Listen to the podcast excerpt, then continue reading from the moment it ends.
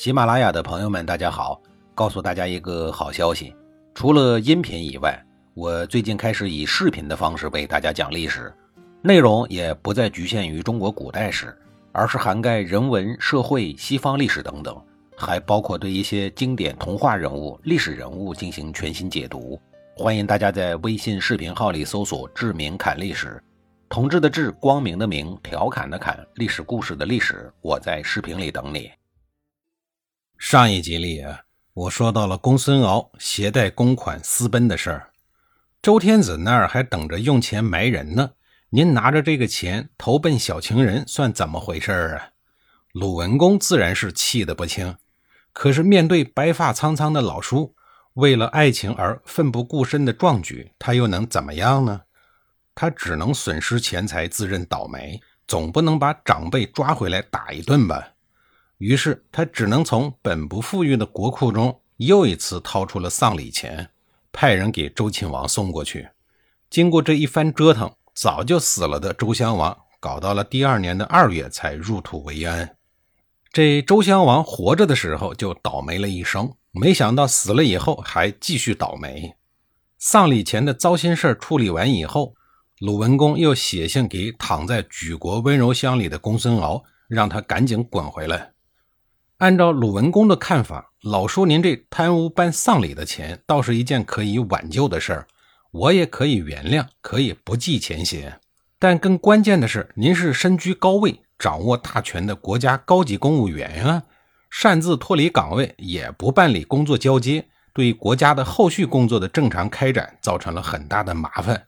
鲁文公的信发出去以后，结果怎么样呢？其实不用我说呀，听众们也能猜得到，肯定是石沉大海呀。公孙敖要是凭借一封信就能回来的人，他还会干出这种匪夷所思的事儿吗？公孙敖携款逃跑的行为，除了给鲁国造成了巨大的名誉损失和财产损失，还给他自己的家庭造成了巨大的伤害。鲁文公大概觉得，公孙敖的家人和鲁国的王室都是受害者。于是产生了同病相怜的感觉。出于这个角度考虑，他派出了贴心秘书去慰问公孙敖的老婆孩子。秘书到了公孙敖家以后，对着公孙敖的老婆说：“夫人，您别急啊，公孙大人一定是受了恶人的蛊惑，一时做出了糊涂的举动。国君已经派人去劝说他了，他一定会安全回来的。”公孙敖老婆眼前一亮，问：“大人，您有他的消息了？”哦，还没有呢，不过快了。您也不用担心他的安危，国君会派人保护他的。秘书以为公孙敖老婆担心自己的花心老男人的个人安危，赶紧给他吃了一颗定心丸。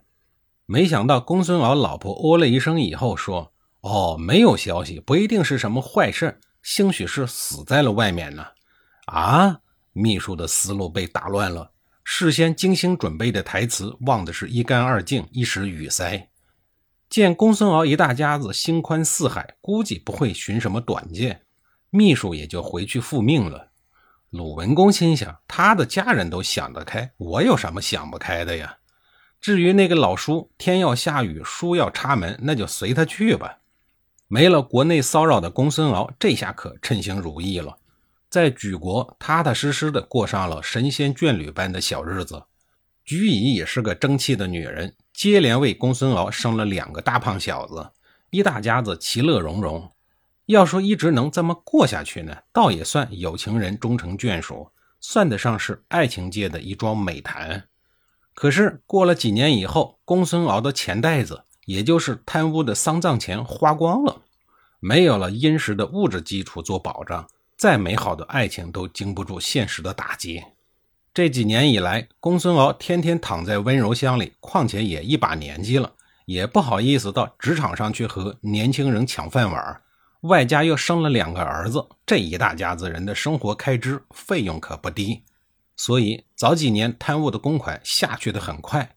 为了养家糊口，公孙敖厚着脸皮给自个儿的大儿子孟文博写信，说自己老了，想叶落归根呀，想念家人什么的。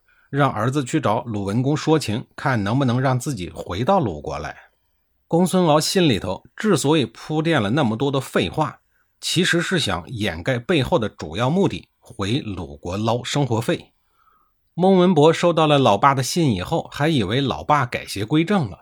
面对长辈嘛，还是要给予悔过自新的机会，还是要以说服教育为主，总不能把老家伙们一棍子都打死吧。于是他赶紧跑到了鲁文公那儿求情。不得不说，鲁文公这个人真不错，竟然同意了，而且还不追究他的生活作风问题、政治错误问题。鲁文公只是提出了两个不太严苛的条件：一是不要再参与朝政了；二是不允许把说不清道不明的举乙带回鲁国。公孙敖答应了，如愿以偿地回到了自己的祖国，又过上了丰衣足食、儿孙满堂的美好生活。这下子他们的家人安心了，以为他再也不折腾了。错，过了不久，大概是对菊乙的思念与日俱增，无法控制，大概是私房钱攒够了，于是他卷上了私房钱，还有刚刚去世不久的大老婆的晶莹细软，不顾家人的阻挠，又一次奔向他心爱的菊乙。由于他走得过于决绝，这一次竟然把体弱多病的大儿子给活活气死了。孟文博临死之前找到了鲁文公，说能不能让自己的弟弟孟惠叔担任家主，继承家业。鲁文公答应了。跑到莒国的公孙敖很快就发现，这一次带来的钱财有点少，很快就坐吃山空。于是他又一次想要回到自己的祖国，怎么办呢？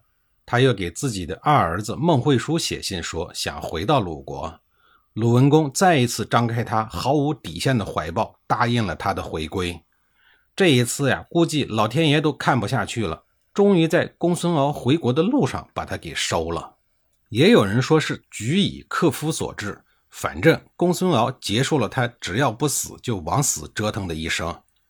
说到这儿啊，我必须要向公孙敖的厚脸皮致以崇高的敬意。叛逃回国，再叛逃，再回国。跟去乡下旅游一样，说来就来，说走就走。我更佩服的是鲁文公的大度，一而再，再而三的宽容接纳他。或许鲁文公对为爱成痴的公孙敖也是情志所致，金石为开吧。自古多是薄情郎，江山不爱爱美人的，那只是荷尔蒙爆发时的副作用而已。能像公孙敖这样为爱叛国，还一而再，再而三的，也只有这一朵奇葩之王了。当东门乡中听说堂兄弟公孙敖病死在回国的路上，心中一番百感交集，暗暗庆幸自己当年没有拼死的抢夺举乙，否则到头来被克夫丧命的就是自己。但他的感情生活也没有闲着，而是把油腻腻的咸猪手悄悄地伸向了国君鲁文公的宠妃静莹。上百年以来，鲁国和齐国虽然争争吵吵、打打杀杀，但两国的联姻。并没有因为战争关系而停止，反而是绵绵不绝。鲁文公的曾爷爷鲁桓公就娶了文姜，就是那个和同父异母的哥哥有一腿的美女。之后，爷爷鲁庄公又娶了哀姜。齐国民风开放，还没有结婚就和鲁庄公发生了关系，开启了试婚的先河。可即便是这样，婚前婚后依然没有子嗣。鲁文公的老爸鲁喜公。也是娶了齐国女子生姜，生下了自己。鲁文公的老妈还是一个颇有能力的女子。当年鲁喜公趁乱跟着国际警察齐桓公四处捞便宜的时候，有时候也打自己的小算盘。他趁着齐桓公不注意，悄悄地把弱小的相国给攻灭了，相国版图也据为己有。老大齐桓公知道以后，对背着自己捞好处的鲁喜公颇为不满。一下子把鲁喜公给拘留了，要收拾他。生姜见夫君被齐国扣押了，赶紧跑去阳谷与齐桓公会晤，最终通过自己的政治智慧，将鲁喜公给救了回来，使鲁国免于了祸乱。下一集里，我继续给您讲述齐鲁两国的婚姻和政治上纠缠不清的事儿。